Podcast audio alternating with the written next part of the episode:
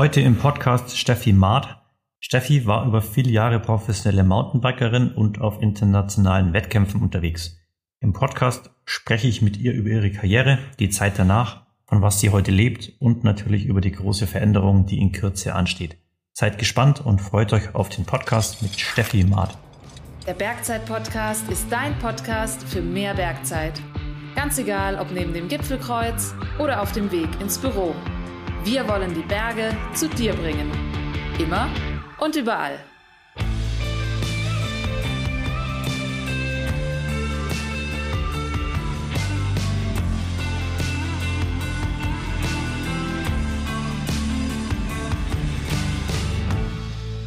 Steffi, herzlich willkommen im Bergzeit-Podcast. Ja, hallo, lieber Martin, vielen Dank für die Einladung. Sehr gerne.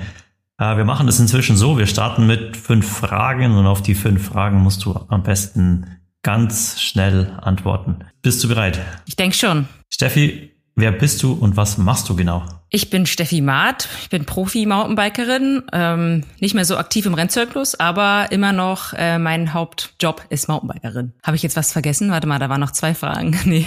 Passt sehr, Passt. sehr gut. Gehen wir zur nächsten Frage. Wo kommst du her und wo lebst du aktuell? Ich komme aus einem kleinen Dorf namens Plessa in Südbrandenburg und da lebe ich aktuell auch wieder, nachdem ich jahrelang in der ganzen Welt unterwegs war. Sehr praktisch. Auf welchem Berg warst du zuletzt? Jetzt muss ich kurz überlegen, ob es in Brandenburg, glaube ich, sind die höchsten Berge 200 Meter hoch, oder? Genau, 200 Meter. Der ist auch hier direkt nebenan an der Grenze zu Sachsen. Äh, da war ich aber nicht. Äh, das letzte Mal, oh, das ist jetzt echt schwierig. Boah, da muss ich, nee, weiß ich jetzt nicht. Das, da passiert so viel immer, da, welcher der letzte war, weiß ich jetzt nicht. Der Berg kann ja auch der in Südbrandenburg sein, wie hoch ist der? 200 Meter? Ja. Trotzdem ich hier wohne, bin ich äh, immer noch selten hier, weil ich trotzdem immer noch sehr viel äh, reise. Glaube ich, kommen wir später. Aber jetzt erst zum nächsten, zur nächsten Frage. Dein bestes Bergerlebnis? Oh Gott, da gibt's ja unzählige. Ei Gott. Äh, das Beste war in, äh, in Indien, an der Grenze zu Nepal. Und was ist da passiert? Da war ich einfach auf, eine, auf einem Trip und es war einfach unglaublich mit dem Himalaya Backdrop und diesen vielen Achttausendern im Hintergrund und da oben einfach mit dünner Luft und dann irgendwie Mountainbiken in der Sonne, obwohl es so kalt war. Es war einfach magisch. Hört sich gut an. Was ist dein Lebensmotto? Oh, Lebensmotto, warte mal. Ah, das sind echt gute Fragen, ey, für man kurz antworten soll. Ich glaube, ich weiß gar nicht, wie ich warte mal, es ist jetzt nicht so kurz zusammenzufassen, aber dass man nie das bereut, was man getan hat, sondern nur das, was man nicht getan hat. Verstehe. Also machen wir vielleicht direkt weiter mit dem Lebensmotto ähm, wie bist du da drauf gekommen oder gibt es einen bestimmten Grund dafür? Ja, also ich habe halt viele Sachen bis jetzt ausprobiert und durfte auch viel ausprobieren und viel machen und ähm, durch meinen Sport, den ich ja schon seit Kindheit mache und irgendwie ist mir dann immer alles so zugefallen. Also ich durfte einfach alles ausprobieren und war halt recht erfolgreich in meinem in meinem Sport. Dadurch hat mir das viele Türen geöffnet, also sei es äh, ja privat und auch im Beruf und auch schon in der Schule. Also äh, es war immer so, ich durfte alles ausprobieren, alles mitmachen. Und diese ganzen Reisen und die Wettkämpfe, das sind einfach unvergessliche Erlebnisse. Und ich habe halt gelernt, wenn man da dem Ganzen offen gegenübersteht und auch anderen Menschen und neuen Aufgaben, die einen vielleicht auch ein bisschen beängstigen, dann kommt immer was Positives bei raus. Und ja, deswegen ist es auch so ein bisschen mein Motto, dass ich dann schon alles mitnehme, was geht an Erfahrung. Ja, das ist cool. Ähm, du hast ja gerade erzählt, du bist, du wohnst zwar jetzt in Brandenburg, aber bist eigentlich immer wieder unterwegs. Wo bist du nur da jetzt unterwegs? Du bist ja keine professionelle Athletin mehr, was den Wettkampfsport angeht.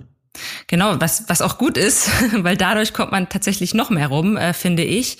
Weil ich bin ja viele Jahre, also ich kann es jetzt gar nicht ausrechnen, äh, wahrscheinlich um die 20 Jahre Rennen gefahren. Also ich habe mit 12 angefangen und jetzt bin ich 38. Also ich bin, glaube ich, 2018 mein letztes großes Rennen gefahren, aber dann immer noch, äh, auch letztes Jahr noch Rennen gefahren, also 2022. Und da fährt man ja immer eigentlich so auf dieselben Rennstrecken. Also ist wahrscheinlich in anderen Sportarten genauso. Es gibt so Hotspots, wo jedes Jahr äh, was Großes stattfindet. Jetzt meinetwegen im Trailrunning ist wahrscheinlich wie so Chamonix zum Beispiel. Und jedes Jahr fährt man dahin. und da kannte ich die Rennstrecken überall auswendig, aber so rundrum, was da passiert, eigentlich weniger.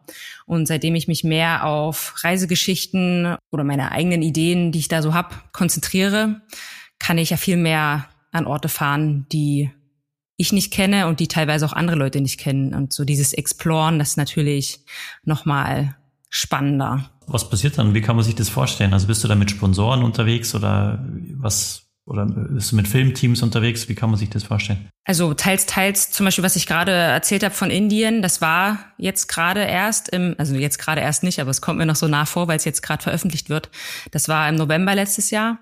Und das war tatsächlich auch eine kleine Ausnahme, komplett organisiert von einem äh, Kooperationspartner von mir. Also da musste ich einfach nur mitfahren. Das ist natürlich optimal, aber es ist auch ganz oft schon gewesen, gerade meine Reisen in China, die ich sehr genossen habe, weil es eben so dieses asiatische äh, und diese ganz hohen, dieses ganz hochalpine, das ähm, ist ja ja sehr beeindruckend und das vergisst man nie und das habe ich dann eher selber organisiert.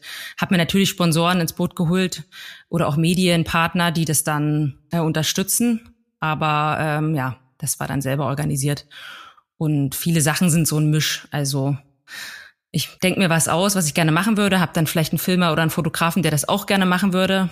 Im optimalsten Fall noch eine Kollegin oder einen Kollegen, der mit dem Rad noch dabei sein will, aber viele Sachen mache ich auch alleine.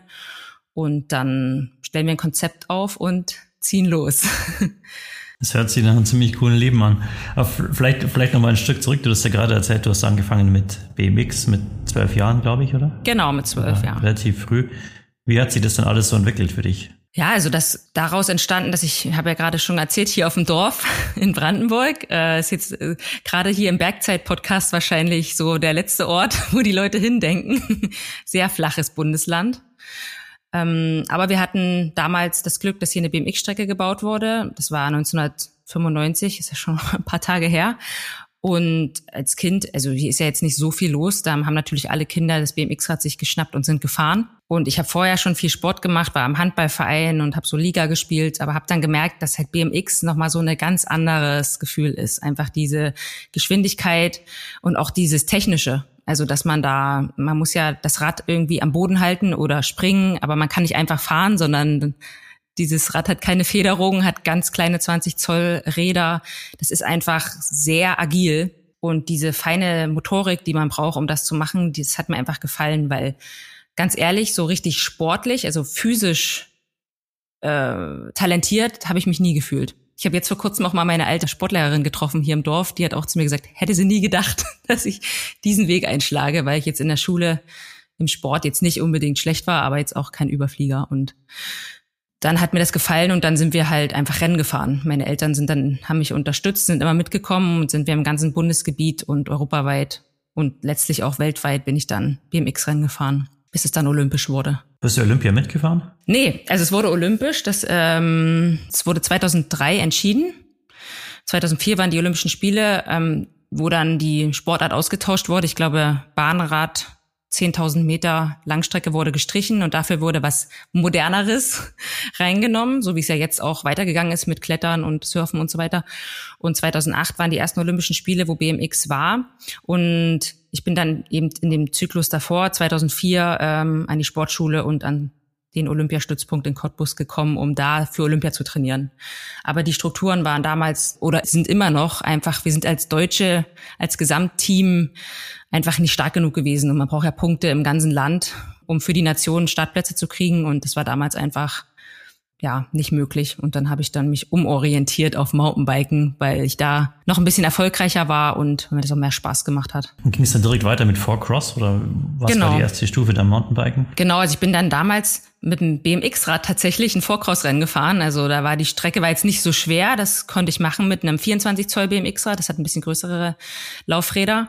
Und das habe ich gewonnen und dachte so, oh, das ist aber einfach hier beim Mountainbiken. also Four Cross vielleicht für die Hörer bedeutet, ja. dass man zu viert gegeneinander fährt auf einer Strecke gleichzeitig. Genau. Also genau wie BMX, da ist man zu acht, aber man ist da zu viert und fährt halt tendenziell bergab. Natürlich, ist ja ein Bergsport. Und ja, das hat mir voll gelegen. Also das war so voll meins. Da konnte ich meine Technik vom BMX anwenden und gleichzeitig so ein bisschen dieses, ich sag mal, Adrenalinkick gefährliche, also diese Sprünge äh, und irgendwelche Steinfelder und Wurzelfelder, die halt nicht so leicht zum Bewältigen waren. Das war für mich irgendwie immer so der Kick und das habe ich mich einfach getraut und deswegen lief das ganz gut. Denkst du, dass die die BMX-Ausbildung geholfen hat, weil sozusagen mit ganz einfachen Bikes nicht gefedert und so weiter, dass das eine, eine gute Grundlagenausbildung eigentlich war, das viele andere vielleicht gar nicht hatten. Ja, auf alle Fälle. Also ich bin jetzt auch immer noch dabei. Ich mache so ein bisschen Nachwuchsarbeit. Wir haben ja den BMX-Verein immer noch, wo ich Vorsitzende bin und wir haben 70 Mitglieder, ganz viele Kinder, die hier immer trainieren und ich weiß ja genau, was, was das denen gibt für ihre motorische Ausbildung. Die fangen ja hier teilweise mit drei, vier Jahren an, mit einem Laufrad fahren die hier auch rum und das ist so schön zu sehen, weil die einfach dadurch so ein letztlich natürlich Fahrradgefühl, aber auch allgemein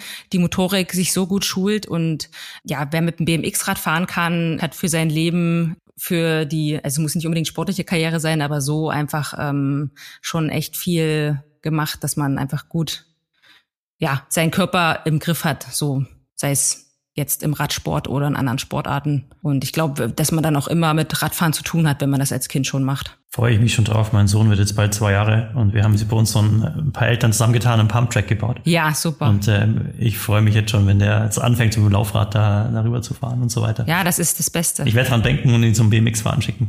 ja, ja, und Pumptrack, das ist eben cool. Das kam jetzt vor ein paar Jahren, das ist natürlich jetzt äh, Riesenboom. Ich ähm, vertreibe auch tatsächlich selber Pumptracks und habe hier jetzt eine Eröffnung in zwei, drei Wochen bei uns um die Ecke, auch in so einem bisschen größere Stadt. Und das ist, das wird so toll, weil ich weiß, das ist immer, egal wo man Pumptracks baut, also so wie auch bei euch, ihr habt das jetzt wahrscheinlich in Eigeninitiative gemacht, habe ich rausgehört. Ja. Noch cooler.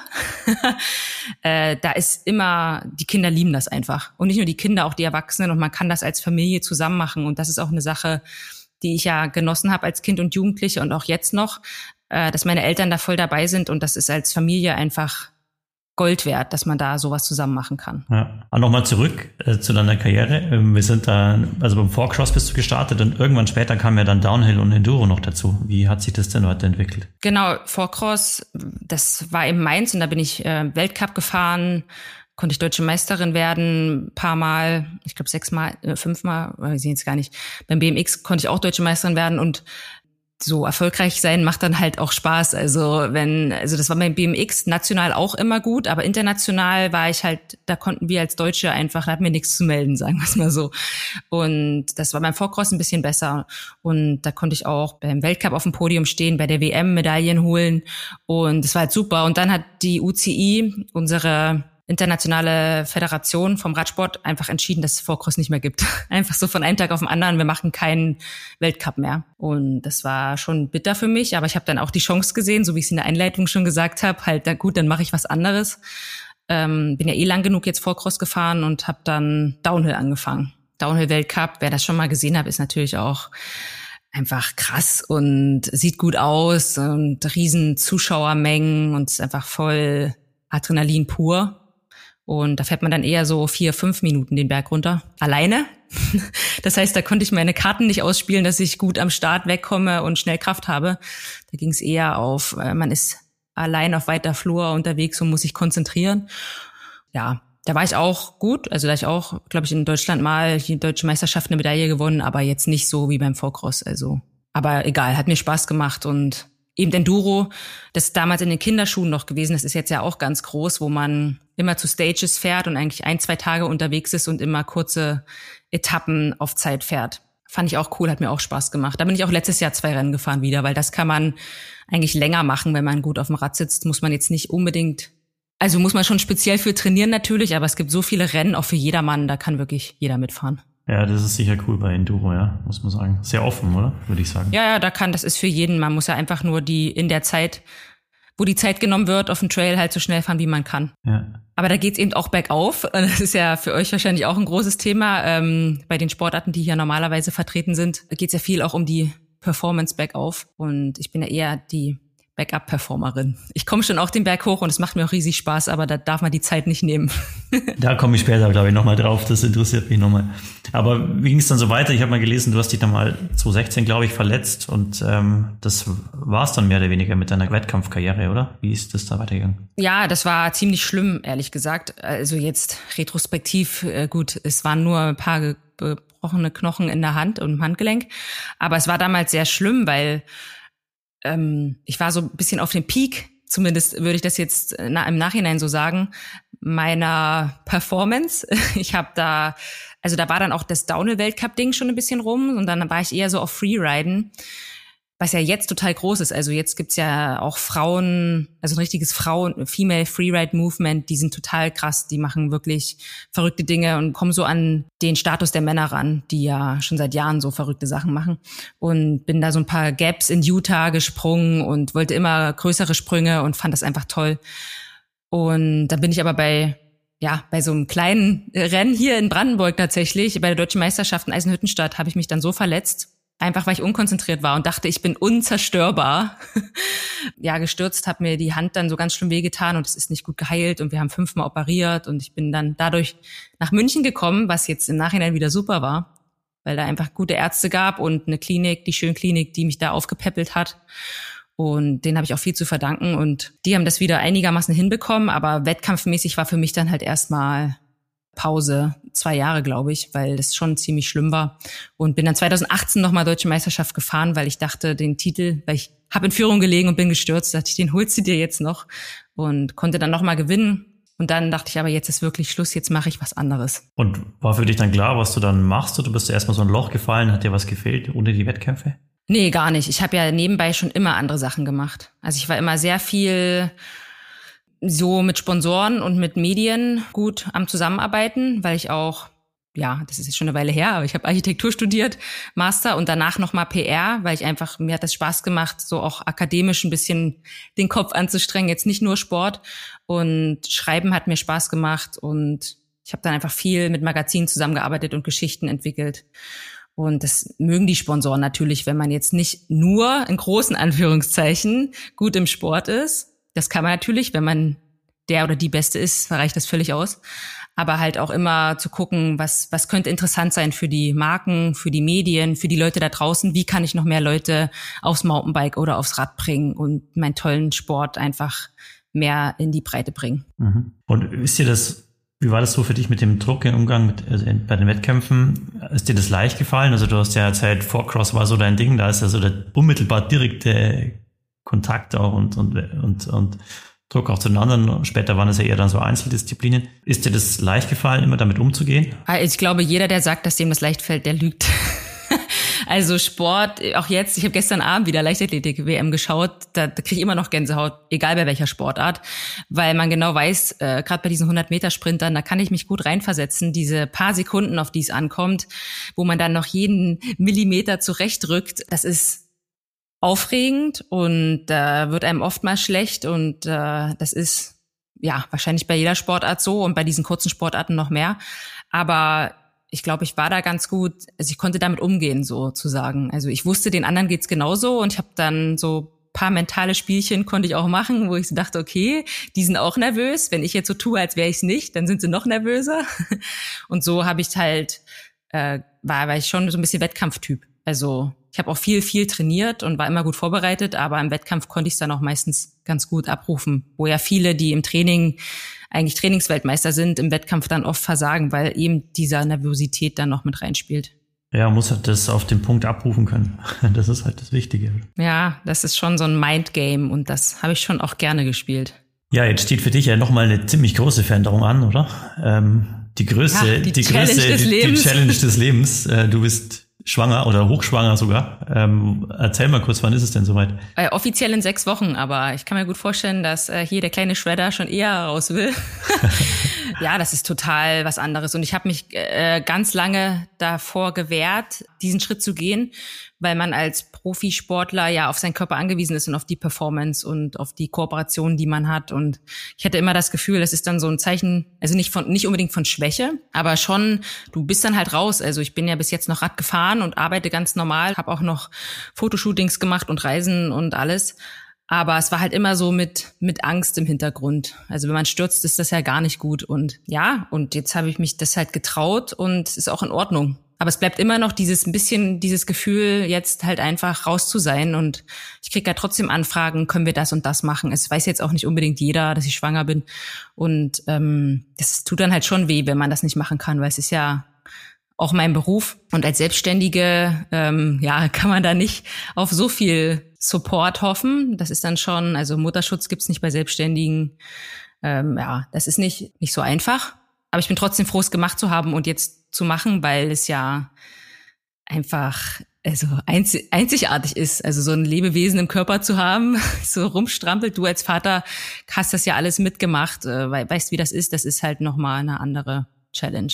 Das ist es ja. Ich hatte zwar nicht das Gefühl von dem Strampeln im äh, Körper, im eigenen Körper, aber im andere Challenge ist wahrscheinlich als Vater. Aber ja, das ist sicherlich eine ja. coolste Veränderung, die man haben kann. Aber wie, wie stellst du dich so drauf ein? Also denkst du, dass du dann trotzdem noch viele Aufträge auch natürlich jetzt sag mal nach ein paar Monaten vielleicht nach der Geburt wieder weitermachen kannst? Oder gehst du dann, denkst du, im Muttersein voll auf und ähm, reisen und so weiter. Das kann ich mir gerade gar nicht vorstellen. Ja. Aber ähm, was ist so denn, was ist deine Vorstellung? Ich weiß es ja auch nicht, Martin, aber es ist so, was eigentlich ganz toll ist, mein Mann, der ist ja auch, arbeitet halt viel und ähm, der hat jetzt gesagt, auch weißt du was, ich mache Elternzeit. du machst dein Ding, Fahrradfahren und wir kommen mit. Und das ist halt super, wenn, wenn man das so machen kann. Klar muss man dann gucken, dass man da irgendwie noch finanziell über die Runden kommt. Aber ähm, so ist jetzt der Plan, dass man natürlich erstmal ein paar Monate nichts macht. Das kann man ja auch nicht, sollte man auch nicht. Ist dann eh Winter, ist beim Radfahren jetzt sowieso nicht so die beste Zeit fürs Radlfahren, aber dass wir dann nächstes Jahr einfach zusammen unterwegs sind und das so als Familie dann machen. Also jetzt stelle ich mir immer noch die Frage, wie gut ist es dann irgendwie so ein so ein Baby im das ist ja dann irgendwie da. Also ich halte jetzt nicht mein ganzes Leben auf Social Media fest, aber schon die Sachen, die mir wichtig sind und die mir Spaß machen. Und ich habe auch super viel Feedback bekommen. Leute wollen dann auch schon wissen, wie, wie ist das dann? Also wo kann man dann hin, wie kann ich mit Baby jetzt auch oder mit Kleinkind, kann, kann man dann Radfahren oder fährt man dann, wie fährt man da in Urlaub? Nimmt man da eher einen Camper oder also so, so Fragen einfach für aktive Leute, die dann Kinder haben. Das ist ja auch ein Riesenfeld und meine, ich will jetzt nicht Follower sagen, aber Leute, die beobachten, was ich mache seit Jahren, die sind ja auch mitgewachsen. Die fanden vor zehn Jahren auch noch über Gaps in Utah Spring geil und jetzt äh, sind halt andere Fragen. die sind ja mitgewachsen, die Leute und das ist schon schön ja, das dann zu teilen. Stimmt. Ja, mir, mir fällt, also das jetzt gerade erzählt hast, fällt mir total Gela Allmann ein. Ich weiß nicht, ob du sie Ja, kennst. klar, wir sind ja zusammen bei Dynafit äh, und mit der habe ich viel zu tun. Also nicht viel, aber ich kenne sie. Die erzählt ja auch, seit sie, seit sie Kinder hat, extrem viel über Familie. Was kann man machen zusammen? Viel beim Mountainbiken und so. Total. Also von dem her ist das sicherlich ein, spannend. Aber was du gerade gesagt hast, deine Fans sind ja sozusagen mit dir älter geworden. Ist das so? Ja, ja, Oder total. Sind da nochmal dazugekommen? Also klar, kommen auch immer andere, aber ich glaube, mit den Sachen, die ich jetzt mache, spreche ich nicht unbedingt die 16- bis 20-Jährigen an. Die sind dann eher die, wo ich vorhin meinte, die mit den ähm, Freeridern, die jetzt hier, die Frauen, die da wirklich krasse Tricks machen und äh, so ein verrücktes Level äh, auffahren zurzeit. Das ist so eher dann, oder diese ganze YouTube- Gemeinde, ähm, obwohl ich habe auch eine YouTube-Show mit jemandem zusammen, die wir machen und da und TikTok und so, da sammeln wir auch diese Leute ein. Aber da, ähm, ich glaube, es sind schon eher die, sage ich mal, die jungen Familien, äh, die aktiv sein wollen, die so meine Zielgruppe sind. Kennst du dieses Video von Danny McEskill, wo er mit dem Anhänger ähm, Backflips macht? Ja, genau. Dem Kinderanhänger. Ja, ja, ja super. Das kennen auch alle äh, jungen Eltern, glaube ich. Keiner, keiner ja, hat es ausprobiert bis jetzt. Ich werde es auch nicht machen. Aber es ist ein ziemlich cooles Video auf jeden Fall. Ja, total, ja. Aber glaubst du dann, dass du dann eher in, in, in Brandenburg bleibst, also dass du in Summe weniger unterwegs bist? Jein, also ich muss ja unterwegs sein, um meinen Sport zu machen. Das, ich fahre ja auch Gravelbike ein bisschen, was jetzt auch fast schon ein bisschen trendy geworden ist. Wir haben ja vor zwei Jahren so eine Tour durch Deutschland gemacht, also einmal ganz rundrum paar tausend Kilometer, was auch super war und auch cool ist. So Bikepacking ist auch eine mega Art zu reisen, kann man natürlich auch in den Bergen machen. Ähm, hier Brandenburg ist für mich da optimal, ähm, das, sowas auszuüben. Aber für meinen Job muss ich und will ich natürlich auch weiterhin in die Berge. Was ich vorhin angesprochen habe, diese ganzen Sachen Asien und ich war ja auch ganz viel schon ja in der Welt unterwegs, in Kanada, in auf Hawaii, überall Mountainbike gefahren, in Chile, in you name it, Japan. Also kann ich jetzt nicht aufzählen. Aber ich glaube, dass es hier bei uns, also jetzt nicht unbedingt in Brandenburg, aber in der näheren Umgebung, in, auch in, dem, ja, in den Nachbarländern auch so viel zu entdecken gibt, ähm, dass ich da vielleicht so ein bisschen näher dranbleibe, was auch für die Leute cool ist, die sich das angucken. Ich habe jetzt gerade einen Trip nach Schweden gemacht, wo alle gefragt haben, wo warst du denn genau? Und weil das kann man halt nachmachen und das ist ja auch schön. Das ist äh, klar, es ist auch cool zu sehen, wenn irgendwer da in Nepal auf so einem Bergkamm rumfährt, geile Bilder, aber das ist nichts zum nicht unbedingt was zum Nachmachen, nicht für jeden. Das ist eigentlich das Coole äh, beim Radsport, oder dass der so vielseitig ist, finde ich. Also man kann Mountainbiken gehen in so vielen Disziplinen, dann gibt's Rennradfahren, dann gibt's Graveln, Rumreisen. Das finde ich eigentlich schon mega faszinierend. Das ist beim Bergsport ähnlich, da gibt's so viele verschiedene Disziplinen dann davon. Und das finde ich eigentlich auch bei Sportlern cool, wenn sich die so entwickeln. Also wenn das einfach irgendwie nicht statisch ist und man bleibt, stell dir vor, du wärst jetzt immer noch so auf dem BMX-Trip, ja. Und, ja. Ähm, bin ich ja immer noch manchmal. Also man kann ja immer wieder zurück. Es ist ja nicht so, dass man dann irgendeiner Sportart den Rücken kehrt. Ich habe es jetzt auch gesehen, ich glaube, so ein Ski Mountaineer ist auch bei der Tour de France mitgefahren in so einem Bohrer. Ja, Bohrer das ist Anton Palzer, aber ich ja, glaube, genau. Anton Palzer, aber ähm, ja genau, der kommt ja bei uns aus der Gegend. Ah. Ich glaube, er ist bei Giro mitgefahren, Giro d'Italia. Aber ah, Giro, glaub, stimmt, Tour, ja, nicht Tour de France, ja. glaube ich, hat er nicht ganz geschafft, aber es ist ganz cool, weil der war, glaube ich, der hat das erste Rennen gefahren, war schon im Profiteam und war dann so in dem Starterfeld gestanden, hat er eben mit so ein paar Leuten anderen geredet und dann hat er gesagt, so, das ist mein erstes Rennen. Der ist noch nie ein Rennen gefahren vorher und aber schon gleich im Profirennen, war echt ziemlich cool. Ja, total. Und klar, wenn du sportlich bist und so talentiert, warum nicht auch in einer anderen Sportart? Das Leben ist viel zu kurz, um das nicht mal auszuprobieren. Also Respekt vor dem Anton. Ich habe das im Fernsehen gesehen, war cool, ja. Wie siehst du das mit Mountainbiken und den Problemen mit Umwelt und Steige, die vermeintlich vielleicht kaputt gemacht werden? Also bei uns, ich wohne ja so im bayerischen Alpenvorland und äh, in der Nähe vom Aachensee und ähm, so österreichische Grenze. Und da ist es ein Riesenthema, dass wir eigentlich kaum mehr richtig Mountainbiken können. Oder in Österreich ist es ja eigentlich so verboten auf allem, was nicht befestigte Wege sind. Wie siehst du da so die Entwicklung hingehen? Ja, tatsächlich habe ich im Aachensee auch mal, ich habe ganz viel für Österreich-Tourismus gemacht. Aachensee fand ich super. Ich habe die, die Blogs gelesen, ja. Ähm, ah, okay.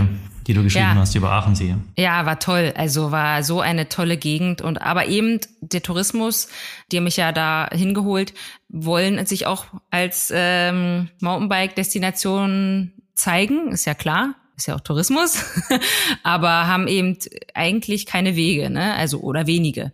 Was jetzt da nicht so schlimm war, weil ich fand dort gerade am Achensee war die Natur so schön, da bin ich auch gerne einfach einen Forstweg gefahren, war für mich fein. Aber klar will man als Mountainbiker Single Trails fahren und ähm, was du ansprichst mit dem Zerstören der Wege, es kommt halt drauf an, es gibt eben auch Idioten beim Mountainbiken, die dann natürlich da mit dem Fullface-Helm und total vermummt und die ganze Zeit auf der Hinterradbremse irgendwo runterfahren und Wege kaputt machen. Die gibt's. Ist eine kleine Zahl, aber die gibt's. Und ähm, die machen das natürlich nicht einfacher, ähm, das zu kommunizieren für einen Tourismus oder für, ja, wenn man Wege legalisieren will. Österreich ist halt ganz krass. Äh, andererseits gibt's auch so viele Projekte, dass, also es, eigentlich können die Tourismusregionen ja fast nicht anders, weil Wintersport ein bisschen schwierig wird mit der Schneesituation und es wird eigentlich überall gebaut. Und das finde ich in Ordnung, wenn man sagt, man hat Wege, die dürfen befahren werden, die werden dann hergerichtet und dann gibt's auch Wege, die vielleicht nicht befahren werden dürfen. Aber wenn man überall fahren darf, klar, dann, dann hast du es nicht unter Kontrolle. Es ist schon gut, wenn es ein bisschen reguliert wird. Aber es wird ja so viel gebaut gerade. Also ich glaube, dass ähm, das sieht schon gut aus in den nächsten Jahren. Ja, ich glaube, solange das Skigebiete sind, die dann Bikeparks bauen, ist das ja auch nicht das große Problem. Also Sölden oder Saalbach oder sowas. Aber natürlich Regionen, die ja jetzt, also skitouristisch nicht so erschlossen sind wie Aachensee, für die ist es schon eine Herausforderung, glaube ich, ja, diesen, da gibt es eigentlich keinen so einen richtigen Mittelweg, habe ich das Gefühl. Hm, ja, aber da, genau da müsste man einfach sich besser beraten lassen. Also es gibt ja schon auch viele Firmen, die sich darauf spezialisiert haben, so Trails anzulegen, auch natürliche Trails. Die müssen ja nicht, da müssen ja keine Steilkurven und Sprünge drin sein, sondern einfach zu sagen, hier geht ein Weg lang, den werden wir jetzt mal für Mountainbiker äh, ausschildern. Also das gibt's. Äh, keine Ahnung, in Sechsten, in den Dolomiten habe ich das auch so erlebt. Da war auch, ist alles natürlich und dann haben die auch da so ein, zwei geile Trails reingebaut einfach. Und die sind ja dann auch so lang, wenn die Berge so hoch sind, da reicht's dir auch zu, wenn du da als Tourist bist, wenn du ein, zwei Trails hast. Du musst ja nicht das ganze Gebiet abgrasen. Also. Absolut. Es gibt ja, gibt ja viele gute Beispiele. Schweiz, Graubünden und so weiter. Da funktioniert das ja auch. Wanderer neben Mountainbiker, jeder nimmt Rücksicht und dann funktioniert Schon. das auch. Also da habe ich keine Sorge, dass das nicht jährlich viel besser wird. Kurze Werbung. Lawinenabgang. Das Horrorszenario für alle, die in den Bergen unterwegs sind. Der ehemalige Freeride-Profi Holger Feist musste genau das erleben. Bei einem Videodreh für ein Snowboard-Video am Arlberg hat ihn eine Lawine durch ein Couloir gespült. Glück im Unglück, er wird zwar nicht verschüttet, aber er verletzt sich am Rücken. Schuld daran ist seine Lawinenschaufel, die hinten im Rucksack in den Rücken drückt. Dieses Erlebnis bringt Holger 1999 auf eine Idee. Einen Rucksack mit integriertem Rückenprotektor. Heute, über 20 Jahre später, ist er mit seiner Marke Evok Spitzenreiter in dieser speziellen Rucksacksparte. Wie ein Fußball auf dem Rücken. So beschreibt Holger die Ergonomie von Bike-Rucksäcken, als er 2000 nach einer dreiwöchigen Bikereise durch Tibet zurückkommt. Außerdem findet er, wäre es auch beim Biken gut, einen Rückenprotektor zu haben. Schließlich sind Stürze und Verletzungen in diesem Bereich sehr wahrscheinlich. 2003 reist Holger mit dem ersten Prototypen des Bike-Rucksack nach Bolivien und testet ihn auf den Trails rund um La Paz. Perfekt. Was ihm auf seiner Reise aber fehlt, eine schützende Verpackung für sein Bike beim Flugtransport. Denn statt im Karton kommt es in Einzelteilen auf dem Gepäckförderband an. Fünf Jahre später, 2008, gründen Holger Feist und Bernd Stucke die Firma Evok. Zu diesem Zeitpunkt haben sie nämlich den ersten großen Kunden. Mr. Lee, Ladenbesetzer und Bike-Koryphäe aus Hongkong, hat die Fahrradreisetasche bei Bernd Stucke gesehen und ist so begeistert, dass er direkt 50 Stück bestellt. Seit diesem Zeitpunkt steht Evok für höchste Qualität, Funktionalität und Strapazierfähigkeit. Rucksäcke mit Protektoren sind mittlerweile aus dem Bergsport nicht mehr wegzudenken. Und in Zeiten, in denen Radreisen immer populärer werden, nehmen auch die Transporttaschen einen wichtigen Platz ein. Also, bevor du dann den nächsten Trip planst, schau doch mal im Evok Markenshop bei Bergzeit vorbei. Werbung Ende.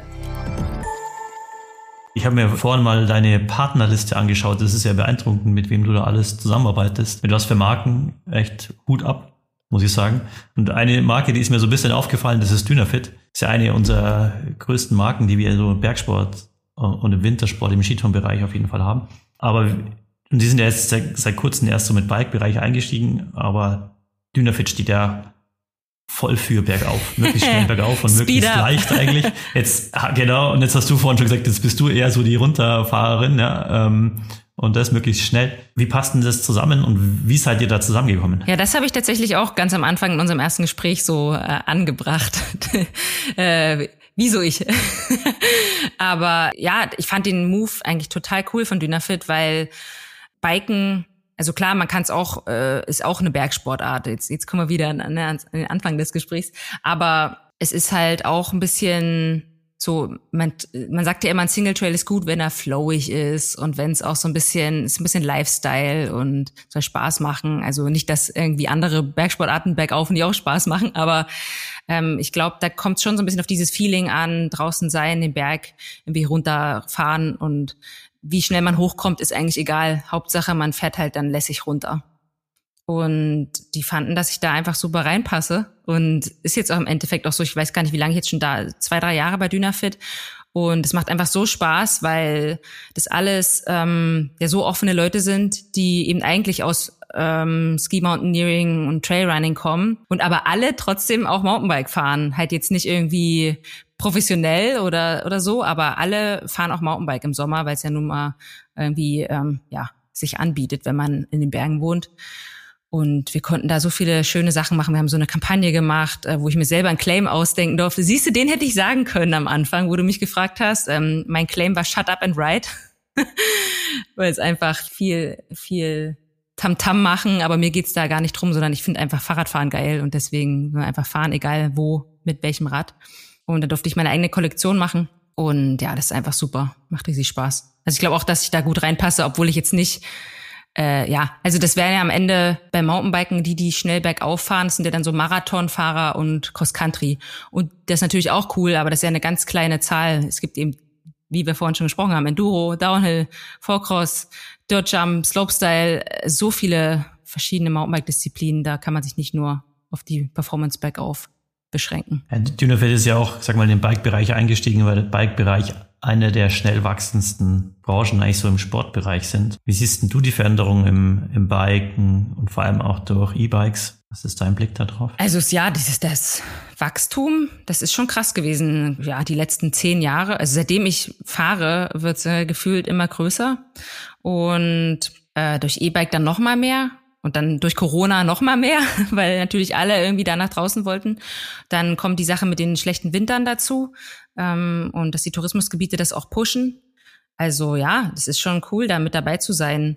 Mir fehlt halt immer noch so ein bisschen der Einstieg in den Mainstream. Also da bin ich immer dran, da versuche ich zu machen, was geht, dass man halt mit, äh, ja, ich habe auch schon ganz viel mit dem Fernsehen Kontakt gehabt, ob wir da nicht irgendwie so eine Mountainbike-Show machen könnten, was es einfach noch mal ein bisschen mainstreamiger macht. Das wäre halt noch toll. Also ja, wer fährt zum Mountainbiken in Urlaub? Die meisten fahren dann doch eher irgendwie im Winter oder zum Skifahren und ein bisschen äh, im Sommer zum Wandern, aber da ist Mountainbiken noch hinten dran, aber in der Szene merkt man schon, dass es viel größer wird. Es gibt mehr Bikeparks, es gibt mehr Firmen, mehr Wettkämpfe, mehr Sportler, mehr Frauen. Das hat sich auch geändert. Da war ich ja vor 10, 20 Jahren noch eine der wenigen und jetzt ist es wirklich groß geworden. Super. Und was ist dein Blick so auf E-Bikes? Ich habe mal irgendwie gelesen, dass 80 Prozent aller Bikes, die verkauft werden, sind E-Bikes. Äh, das kann sein, aber ich glaube, das, das be zieht sich dann auf alle Fahrräder, also auch auf so normale Fahrräder. Meinen Eltern zum Beispiel habe ich beiden im Laufe der letzten Jahre ein E-Bike gekauft, einfach weil die sonst gar nicht mehr so viel fahren würden. Also ich glaube, da zählt das alles mit rein und für solche Leute ist das halt super. Also nicht nur für solche. Ich habe auch ein E-Bike, so ein Light EMTB, wo man eigentlich gar nicht merkt, dass es einen Motor hat und man hört es auch nicht, man sieht es nicht und es ist jetzt auch nicht wie ein Motorrad, wie viele denken, es hat nicht so einen starken Motor, sondern wirklich einen ganz leichten. Und sowas macht schon auch Sinn. Jetzt in der Schwangerschaft zum Beispiel, aber auch ähm, wenn man arbeitet und nach der Arbeit nochmal schnell irgendwo rauf will oder man will halt man fährt lieber bergab und will viel, viele Runden drehen, dann kann man das machen. Oder man ist irgendwo in Gelände, wo man bergauf gar nicht fahren könnte. Hatte ich auch schon in Verbier, haben wir mal so eine Tour gemacht. Die war so steil, die wäre nicht gegangen. Also geht einfach nicht. Und dann kann man natürlich einen auf äh, Hikebike machen. Das geht auch, ist auch eine coole Sache, aber da kommt man mit dem E-Bike schon hoch, ist sehr technisch und macht auch mega Spaß. Es hat schon seine Berechtigung auf alle Fälle. Und ja, das mit den 80 Prozent kommt aber, glaube ich, eher aus dem sage ich mal, Trekking. So urbanen, genau. urbanen Raum auch. Ja, ja. ja glaube ich auch. Aber ich glaube schon, dass es im Mountainbiken sehr, sehr großen Anteil haben wird, auch in Zukunft, wenn die Bikes vor allem deutlich leichter werden. Also das, was du ja gerade angesprochen hast, ist ja eigentlich gerade erst am Anfang, dass die Motoren kleiner werden, die Akkus leichter werden und so weiter. Genau, aber parallel läuft eben auch zum Beispiel das äh, Gravel-Ding, dass da so viel, also von meinen Freunden oder so Bekannten hier auch in der Gegend, die jetzt nicht unbedingt Mountainbiker sind, die haben alle irgendwie schon mal gesagt, ey, soll ich mir ein Gravel-Bike holen? So, also das ist halt auch, äh, das läuft auch parallel. Und ich glaube, dass die Bio-Bikes, sage ich mal, äh, auf keinen Fall aussterben. Also die, die bleiben. Ja, das glaube ich auch. Jetzt einmal ganz was anderes. Ich war ziemlich überrascht, als ich auf deine Podcasts gestoßen bin, die du mit deinem Mann, du bist verheiratet, glaube ich, mhm. oder? Ja. ja. Mit deinem, mit deinem, mit deinem Mann aufnimmst. Und ich habe mir tatsächlich den Podcast angehört über das Elterngeld. Ah, also, ja. war ganz spannend. ja. Bisschen emotional, aber das ist ja gut. Ja, ja, wir waren da. Das war eher spontane Aufnahme. ja, ja, ne, war, war, war ein guter Podcast. Wie seid ihr denn dazu gekommen? Ja, also ich bin Podcast-Fan. Also der, der Podcast heißt Schotterwege vielleicht. Ja, ich mag Podcasts. Ich habe, äh, ich laufe ja auch sehr viel, jetzt in der Schwangerschaft gar nicht mehr, aber ich bin eigentlich fast mehr gelaufen wie Rad gefahren tatsächlich, als ich in München gewohnt habe, die letzten drei Jahre. Und beim Laufen habe ich immer Podcasts gehört und ich mag es einfach, das Format Leuten zuzuhören und also macht mir Spaß und wollte es einfach gerne selber machen und dann dachte ich, alleine geht es natürlich nicht und habe auch nicht wirklich jemanden gefunden, der es mit mir machen wollte und dann habe ich meinen Mann gefragt, Und er so, ja, wenn du das willst, okay. Jetzt bereut das wahrscheinlich. Also davon lebt der Podcast so ein bisschen, dass er eigentlich nie Bock drauf hat. und dann wollten wir eigentlich den erst so Zeit und Geld nennen, aber das ist ein bisschen zu flach, weil es sollte eigentlich darum gehen, schon ums Mountainbiken auch und Radfahren und Hobby, Freizeitgestaltung. Also was das Leben eigentlich ausmacht, das ist ja der Zeitfaktor. Und dann er ist äh, Finanzanalyst, also ähm, kennt sich halt so viel aus mit äh, dem ja, Finanzwesen, das was ja für alle immer so ganz fern und trocken und irgendwie blöd klingt, also kein Thema, über das man jetzt unbedingt gerne sprechen möchte. Und es hat aber so viel miteinander zu tun, weil wir ja irgendwie Geld verdienen müssen, um unser Leben zu bestreiten und dann Zeit zu haben, um Mountainbike äh, oder andere Sportarten zu machen. Und irgendwie sind wir dann auf Schotterwege gekommen, weil es hat schon den Mountainbike so Gravel-Faktor. Äh, und dann geht's aber auch so ein bisschen um, dass man eben auch auf Seitenstraßen ans Ziel kommen kann. So haben wir es genannt. Und wir reden eben über, also dass man das so ein bisschen versteht. Es geht nicht unbedingt drum, wo man sein Geld anlegt, um möglichst viel Schotter zu machen, sondern es geht wirklich drum zu verstehen, was da los ist in der Welt. Also auch politisch, deswegen haben wir auch Elterngeld hatten wir dabei, äh, zu verstehen, was, was, wie funktionieren Zinsen, was, wie funktioniert Inflation, wie, was ist mit Altersvorsorge, Rente, Bitcoin, ja, alles so Themen. Aber du hast ja gerade schon gesagt, du bist dann eher so die treibende Kraft dahinter. Aber wer kniet sich dann so in die Zahlen dann rein? Also ich bei diesem älteren Beispiel habt ihr ja den, den Bundeshaushalt auseinandergenommen. Also da muss man sich ja schon mal damit beschäftigen. ja, das macht Julian. Weiß ich als also er ist nicht so, der will da nicht, äh, nicht unbedingt da so entertainmentmäßig reden. Das muss ich dann machen.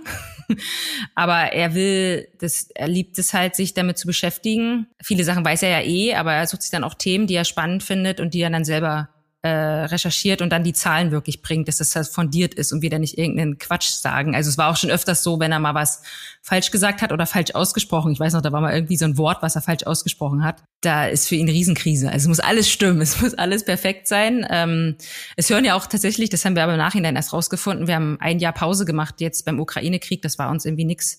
Wir haben ja gerade erst wieder angefangen. Seine Kollegen hören das auch tatsächlich und auch die Familienmitglieder und das wussten wir alles nicht, dass die das alle hören und deswegen sind wir jetzt, ist er da noch akkurater mit den Fakten. Habt ihr das mehr für euch gemacht oder das ist ja schon etwas sehr öffentlichkeitswirksames. Ja, ich glaube, wir haben das nicht so wahrgenommen. Wir haben das einfach gemacht. Mir hat es halt Spaß gemacht, mich damit zu beschäftigen, wie funktioniert Podcast, also wie kann man das aufnehmen, wie kann man das platzieren, äh, sich ein schönes Logo überlegen. Also so hat mir Spaß gemacht. Ich habe auch mal die Zahlen analysiert. Ähm, das hören sich schon einige Leute an. Äh, war ein bisschen überrascht, dass wir, glaube ich, in, in einem Sparte äh, Wirtschaftsnachrichten da irgendwo in den Charts sind. äh, ja, das ist schon verrückt. Aber auch schön, dass wir Leuten da teilweise auch äh, ja, helfen können, das einfach besser zu verstehen und sich nicht immer so ausgeliefert zu fühlen dem ganzen System. Ja, fände ich cool. Also ich werde mir noch den einen oder anderen Podcast anhören, glaube ich. ja, äh, freuen wir uns. Immer gern Feedback und Fragen schicken. ja, mache ich, mache ich. Ja, ich von euch auf alle Fälle auch. Ich habe mir schon ganz viele runtergeladen, Bergzelt-Podcasts, und jetzt habe ich auch Zeit, die alle zu hören. Ah, denkst du noch, dass du jetzt viel Zeit hast? äh, ja, sag du es mir. Ich weiß nicht. Ich habe gehört, bei uns steht äh, bei uns kommt das zweite Kind, deswegen äh, habe ich gehört, es wird toll, recht, richtig, äh, richtig schlimm, was Zeit angeht, äh, jetzt erst mit dem zweiten Kind. Aber ja, lassen wir uns mal überraschen. Man darf sich da nichts sagen lassen. Also ungefragte Kommentare sind ja wirklich äh, sehr beliebt, also was ich schon alles gehört habe. Ich soll vorschlafen und äh, es wird alles so schlimm und genießt noch die Zeit und ja, es lasse ich nicht an mich rankommen. Ich habe einfach Lust auf Neues. Das ist doch cool. Ähm, Steffi, zum Schluss, wenn du jetzt nochmal 18 Jahre alt wärst, was würdest du anders machen? Ja, gar nichts natürlich. nee, also tatsächlich, äh, pff, ich finde, dass alles im Leben irgendwie Sinn macht. Klar, wenn man jetzt zum Beispiel, wie ich da meinen Sturz 2016, da fragt man sich schon, musste das jetzt sein? Aber im Nachhinein sage ich ja, ich wäre nie nach München gekommen. Da hätte ich Julian auch nie kennengelernt, der ist ja aus München. Und ähm, hätte auch die anderen Dinge anders gemacht oder ich hätte auch ganz schlimm bei so einem Riesensprung in Utah stürzen können und äh, mir das Genick brechen. Also es ist so, äh, das macht alles irgendwie Sinn. Und klar sage ich jetzt, ich hätte vielleicht nicht unbedingt acht Jahre Architektur studieren müssen, weil ich nie in diesem Beruf arbeiten werde. Aber jetzt haben wir ein Haus gebaut, das ich selber dann designen durfte und dann macht das auch wieder Sinn. Also irgendwie findet man in allem, was man tut, doch irgendwie einen Sinn und man muss nur finde ich, für mich so äh, immer zufrieden sein. Also ich bin immer super zufrieden. Ich wüsste nicht, was, was im Leben schöner sein könnte. Und wenn alle gesund sind, äh, ich gesund bin und die Familie, dann gibt's ja nichts Besseres. Also ich würde ich würde nichts anders machen. Das ist doch ein schönes Ende. Würde mich freuen, wenn wir uns mal zusammen zum Mountainbiken treffen. Vielleicht kommst du mal im Süden vorbei. Ja, total, Martin. Gerne. Ähm, werde ich ja mit dem Bergzeit-Team eine Runde Mountainbiken gehen. Also bin ich sofort dabei. So machen wir das. Ich hoffe, der Podcast mit Steffi Maat hat euch gefallen. Wenn ja, dann abonniert doch gerne unseren Kanal. Ich freue mich, wenn ihr beim nächsten Mal wieder dabei seid. Bis dann. Ciao.